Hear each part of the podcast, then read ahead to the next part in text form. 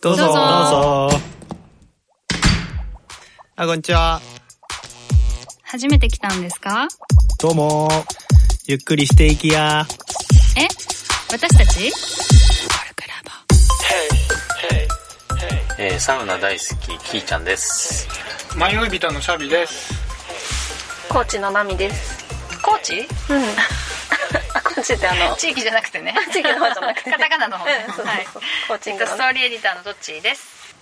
このポッドキャストはコルクラボの活動や活動のテーマであるコミュニティについてコルクラボのメンバーがゆるくお伝えする番組です。うん。キーちゃん連続出演で。はい。はい。テーマは何でしょうか？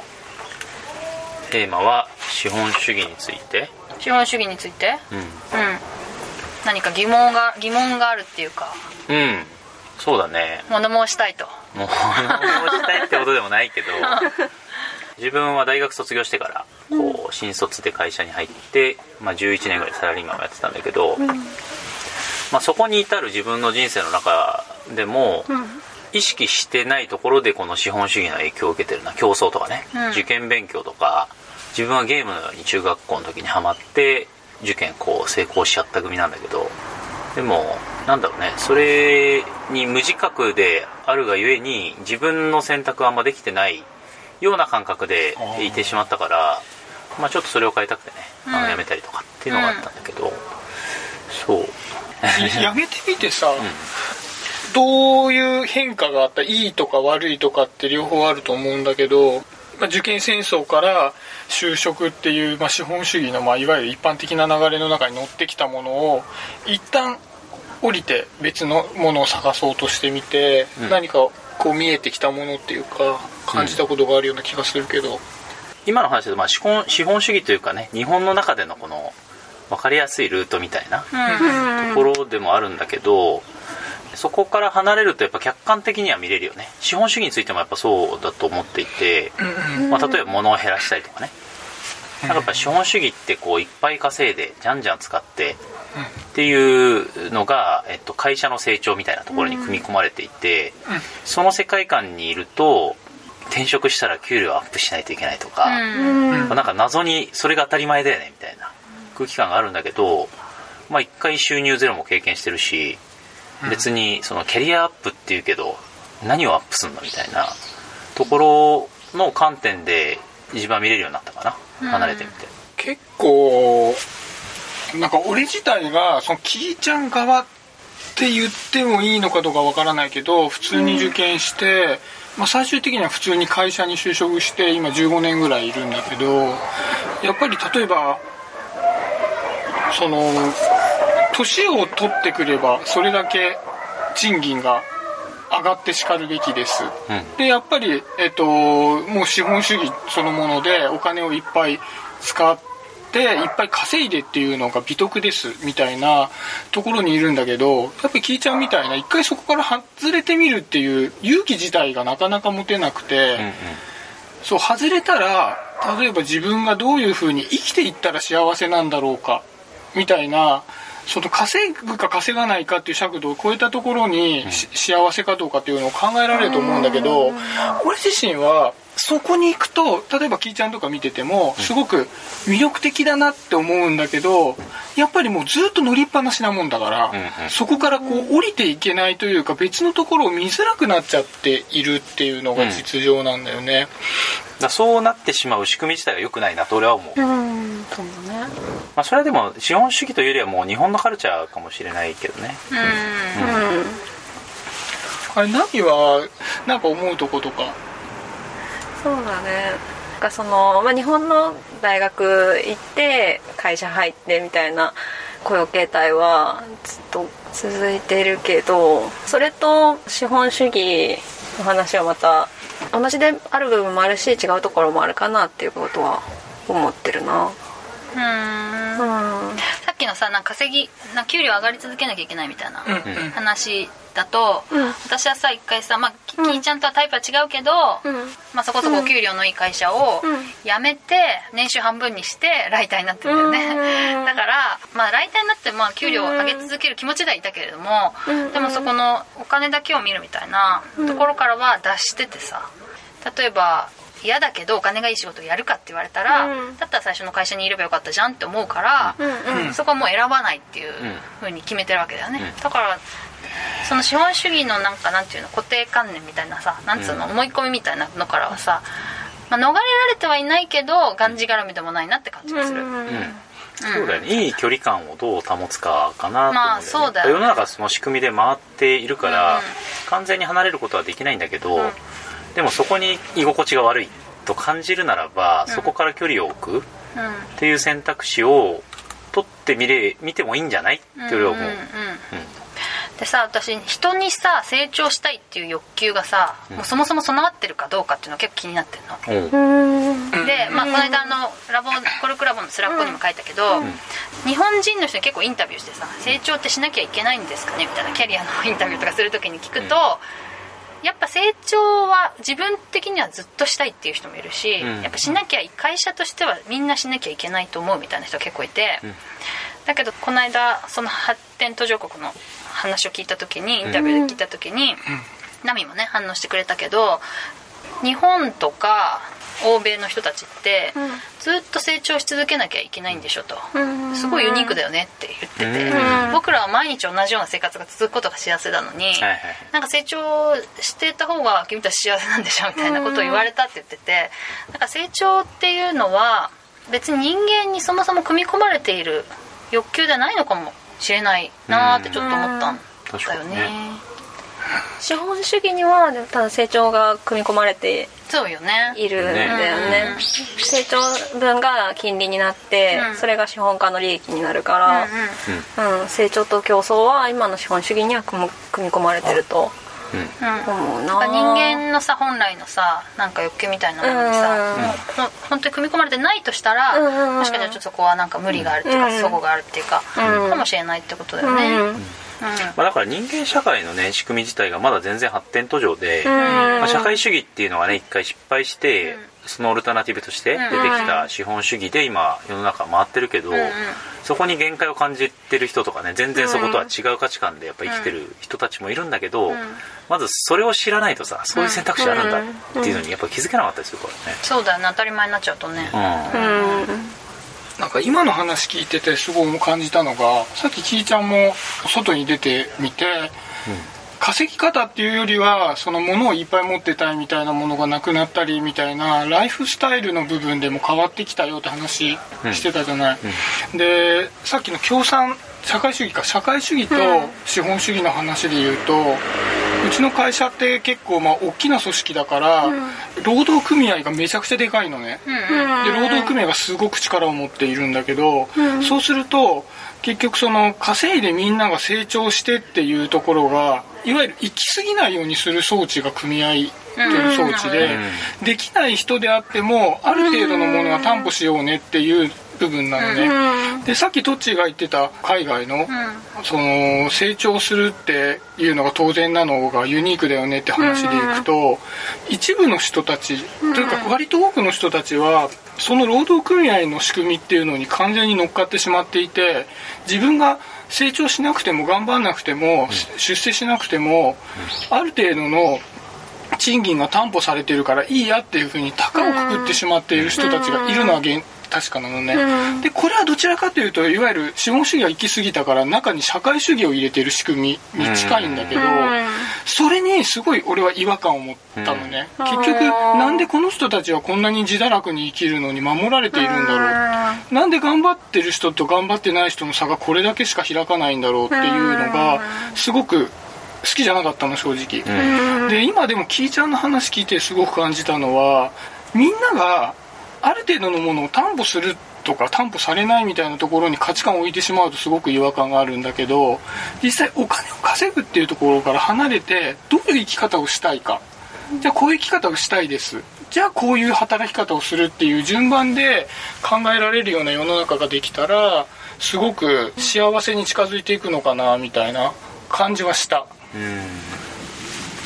自堕落の人は自堕落でもいいじゃんってこと？うん、結局その自堕落を選んでそういうふうにしているんだったらいいんだけども、結局その資本主義のサイクルの中で守られてるから自堕落でもいいってしている人ってよくよく見るとそこまで幸せそうではなかったりするんだよね。結局一人できない状態ってそできた方がいいとされてる中でできない状態ってストレスではあるから実際だんだんだんだんそれしか選べなくなっていっちゃう結局できない状態しか選べなくなっていっちゃって、まあ、割り切ってやっているようなことにもなっちゃうので、資本主義に守られてるってどういうこと？会社に守られてんじゃなくて？えっと、資本主義の中にあった社会主義に守られてるんだと思う資本主義っていうのはそのままポンってあってできるもん勝ちですよってだけしてしまうと全く稼げない人が出てくる。例えば能率でいうと10分の1しかできない人が10分の1しかお金もらえなかったらやっていけないからそこにある程度労まあ、雇用者側雇用非雇用者側を守る仕組みとして、まあ、労働組合が入ってきて何か例えばすごい大きなわそのミスをした時にもう辞めさせられたり降格したりしないように組合が間に入ってそんなに大した処分じゃなくなったりするとかっていうところで守られてっていうのはどちらかというとそっちの側。組合に守ら組合、うん、うん。なるほどね。ただそれがさっきの言った資本主義に相対するものとしてこれからの幸せを考えた時にいい形ではないなと俺は思っているっていう話。うん。うんまあ、あとなんか全体的にスピードが速すぎるよね。競争競争競争でいくと、特に IT の世界って別に、まあ1時間単位とまでは言わないけど1日単位で見直して改善みたいなことをやったりするんだけど何のための改善なんだっけとか、もうちょっと時間をかけてじっくりやるべきなんじゃないのってことすらも全部 KPI っていう数字をね立ててひたすらその PDCA を回すみたいなカルチャーがあって、まあ、それ自体は別に全てが悪くはないんだけどちょっともうちょっと腰を落ち着けて考えようぜみたいな場が逆にないなと思ってて、まあそれはコルクラボにあるなと思ってるんだけど。そうね。うん。うんうん。そうっていうなんだろうねその巻き込まれて苦しいのにその中でやんなきゃいけない状態っていうのが自分はなくしたいなと思ってるから、うん。うん、なんかそうそれを生んじゃってるのが今の資本主義の仕組みの中にもし、えー、と入っているんであれば、それはもうちょっと改善の余地があるんじゃない？とは思うかな。競争が肩ってことなのかな？うんなんか競争は全くないのもダメだと思うんだけどね。さっき話してたそのフリーライダーというか、うん。あの何もしない人たちもやっぱ生まれちゃったりもするしでもその人たちのそのなんだろう最低限の生活保障みたいなのもやっぱ考えなきゃいけなくて結構その難しいテーマではあるんだけど、本当に競争がなきゃいけないかだよね、もしかしたらなくてもいいかもしれない。そう競争なくても多分もう競争を克服できるぐらいの富は世界にあるんじゃないかなっていう論文とかもあるのね。で、うん、今の資本主義はちょっと金融資本主義が行き過ぎちゃってるから微妙だけど資本主義って今までの生み出されたシステムの中で一番マシな社会システムだって言われているけど、なんかもっといいシステムはまだ先にあるはず。で、えー、と今のこう富の総量でいくともっといい社会システムに移行できるぐらいまでは来てるんじゃないかなっていう気はしてる。ん。でだよね。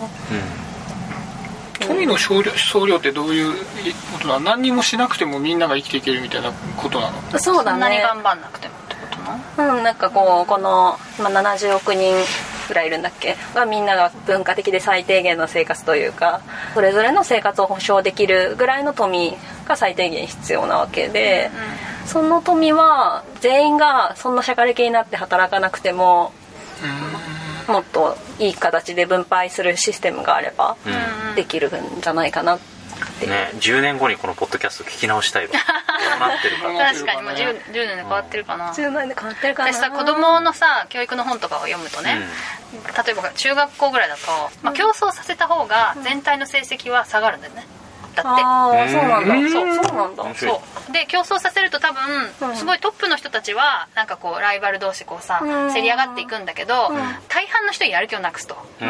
ええそうなんだ。まあそういうことだと思う理論的には。そう。まあ統計としては競争させた方が全体の成績は下がるんだって。これはさすごい何かをさ象徴してるよなって思うわけ。ああ面白いね。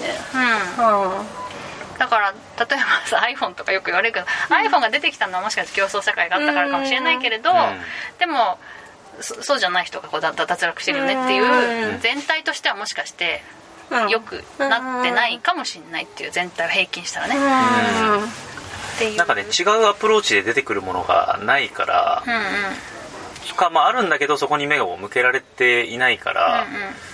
なんだろうね、まあ、ちょっと評価しづらいよね。そうだね。ううんん分かんないよね。成績もなんかね所詮その一つの尺度でのまあね。順位だし、学力。うんうん。そうそうそう。別に運動で見たら違うと思うし芸術とかで見たらまた違うしみたいでもさ運動も芸術もな、えっと、比較されるようになって嫌いになる人が多いと思うんだよ、うん、だそうだよね。から小学校になるだ中幼稚園だとみんな楽しく歌を歌ってるのに、小学校になると嫌いっていう歌が嫌い、絵も嫌いっていう、うん。そうするとやらなくなったらもう全体としては下がるよね絶対。に、うん。うんうんただそのトップオブトップの人は競い合ってよくなるんだろうけど、っうん。ていう全体で見たらどうかなっていうのはうん。結構思うけどね私はね。だから競争が本当に必要かっていうところからね、考えたい気はするよね、うん。そうなんか経済システムって今は競争が原理になってるけどもともと理想としては UI あの共に愛って書いて UI でこう成り立たせることもできるんじゃないかって言ってる人たちもいて今はこう身の回りに溢れてるもの便利なものがいっぱいあってそれを全部自分で一人で作ることって本当到底できなくて、分業してるからこそ経済あの豊かな生活が遅れていてなんかそれを今競争で分業してる感じになってるけどそれぞれが分担して周りの人のために何かをやるっていう UI のシステムに変えていくこともできるんじゃないかなと思うし一部はこう地域通貨とかっていう形でちっちゃい単位では実践されてるところもある。うん。あるんだよね。鎌倉はまさにそれを始めやろますうとしてんの？今月。うん。サディも関わってる。へえ 言っていいのか分かんないけど。多分ちゃんもやってんの？俺も関わるね、うん。うんまあそういうところで実験をしていくって感じそうだね、うん。あの「鎌倉資本主義」っていう本をカヤックの柳沢さん書いてて、まあ、その中でも言われてるけどお金のやっぱ資本主義っていうのに寄りすぎてるから、もっと人のつながりっていう社会資本だったりとか、あとこの場の持ってる環境資本だったりっていうところをちゃんと活かせるような仕組みを作れるとその資本主義のアップデートできるよねみたいなうん。のにすごい俺は共感していて、まあ、だから鎌倉住んでるのもあけど、いやイメージ的にはだから大きい分業からちっちゃい分業にすることで、ま全体が見えるようになっていくから、UI っていう、まあ、周りに対して、あこの人はこれをやってくれたんだねみたいな社会ができてった方があったかいし豊かだよねみたいなことはすごい感じた、コルクラボもなんかねそういう資本主義を排除してる感はあるしね。なんか。もうお金の話ほとんどしないもんね。しないし、うん。競争もしないし確かにね。需要性高いし、うん。うん確かに。その方がこうなんか長所が見つかるよねみんなの。うん。ということでじゃあ以上にしましょうか。そうだね。はい。じゃあせーの。コルクラボの温度でした。